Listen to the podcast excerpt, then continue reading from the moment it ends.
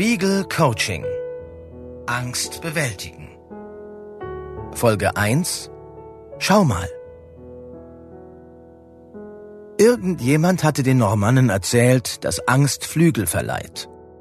Von Angst verstanden sie nichts. Schließlich waren sie grimmige und unerschrockene Eroberer und kannten keinerlei Furcht.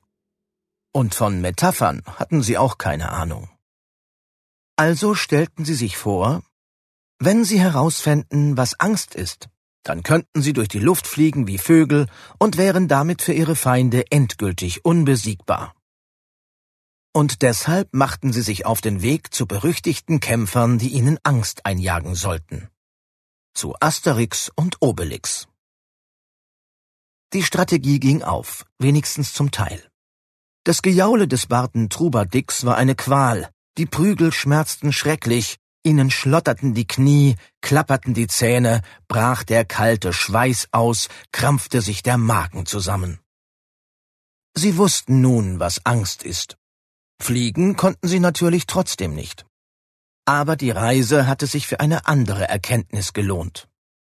Erst wenn man weiß, was Angst ist, bekommt man Mut. Nur der ist wirklich mutig, der seine Angst zu bezähmen weiß philosophiert Miraculix, der weise gallische Druide.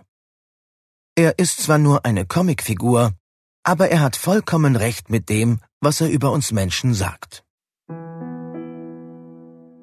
Auch wenn Angst uns nicht gen Himmel fliegen lässt, ist sie sehr wichtig.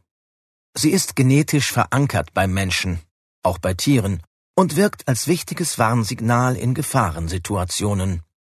Angriff oder Flucht, das sind zwei Möglichkeiten, um das Überleben zu sichern. Und in beiden Fällen hilft die Angstreaktion. Um alle Kräfte zu mobilisieren, wird ein Alarmmodus aktiviert, mit dem Effekt, dass wir schneller reagieren und rennen können.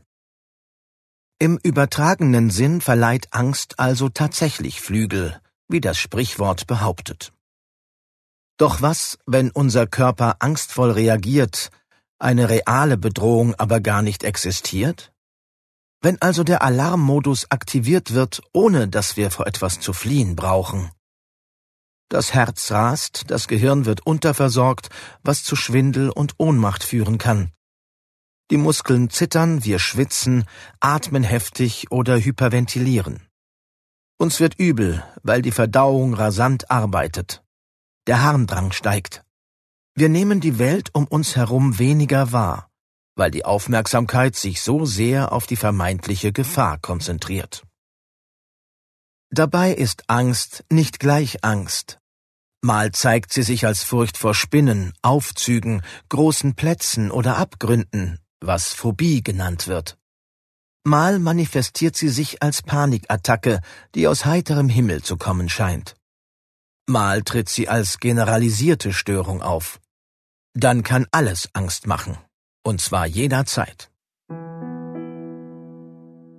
Ängste beeinflussen unser Verhalten und unsere Entscheidungen oft mehr, als es uns bewusst ist. In diesem Coaching lernen Sie Techniken kennen, mit denen Sie Ihre Angst besser verstehen und einen neuen Umgang mit ihr finden. Entwickelt wurde es vom Berliner Psychotherapeuten Thorsten Pattberg gemeinsam mit Spiegel Coaching. Damit der neue Umgang mit der Angst gelingt, nehmen Sie zunächst eine kleine Bestandsaufnahme vor und machen sich klar, welche alltäglichen Ängste und Sorgen Sie immer wieder begleiten. Denn Ängste sind oft gar nicht so leicht greifbar, wie wir denken. Prüfen Sie anhand einiger Reflexionsfragen, wovor Sie immer wieder Angst haben und ob diese Gefühle Sie in der Lebensgestaltung einschränken oder ob die Emotionen schnell wieder verschwinden. Sie können sich dazu einen Zettel und einen Stift nehmen oder im Geiste Antworten finden. Erstens. Welche alltäglichen Situationen machen Ihnen manchmal Angst? Was befürchten Sie in diesen Momenten? Zweitens. Was macht Ihnen in Ihrem Leben gerade Sorgen? Warum beschäftigt Sie das so? Drittens. Welche der oben genannten Ängste und Sorgen sind realistisch? welche nicht. Viertens. Wie sehr macht Ihnen die Angst, die Sie hier beschreiben, im Alltag zu schaffen? Wie sehr fühlen Sie sich dadurch belastet oder behindert? Überlegen Sie dann, ob Sie Ängste haben, die Sie einerseits sehr stark belasten, die aber andererseits, bei Licht betrachtet, eher irrational sind. Häufig sind das zum Beispiel Krankheitsängste, Angst vor bestimmten Orten oder sozialen Situationen, Verarmungs- und Existenzängste oder übergroße Sorgen um Familienmitglieder und Freunde. Es lohnt sich, Befürchtungen und Ängste vom Typ sehr belastend, aber mit geringer realistischer Grundlage stärker in den Blick zu nehmen. In diesem Coaching gibt es dafür Gelegenheit. Tipp für Ängstliche? Falls Sie bereits in diesem ersten Schritt merken, dass Ihre Ängste so groß sind, dass Sie sich kaum trauen, hier auf eigene Faust weiterzumachen, sollten Sie das ernst nehmen und sich auf jeden Fall bei einem Profi aus Psychologie oder Psychotherapie Rat holen. Je früher man Ängste therapeutisch bearbeitet, desto besser. Tipp für Furchtlose. Haben Sie mit Hilfe der Fragen festgestellt, dass Sie nur sehr wenige Ängste und Sorgen haben? Freuen Sie sich darüber. Es kann gut sein, dass Sie dieses Coaching gar nicht unbedingt brauchen. Sie können aber dennoch davon profitieren.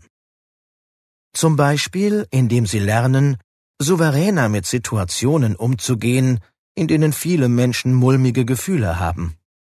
Etwa, wenn man vor einer Gruppe frei reden soll oder wenn es um ernste, klärende Gespräche geht. Nehmen Sie in den Übungen dann diese Art brenzlige oder schwierige Situationen in den Blick. Sie wissen nun besser, welche Ängste Sie belasten. Sich diesen auch zu stellen, kostet Überwindung. Die nächste Folge des Coachings hilft Ihnen dabei. Spiegel Coaching. Angst bewältigen.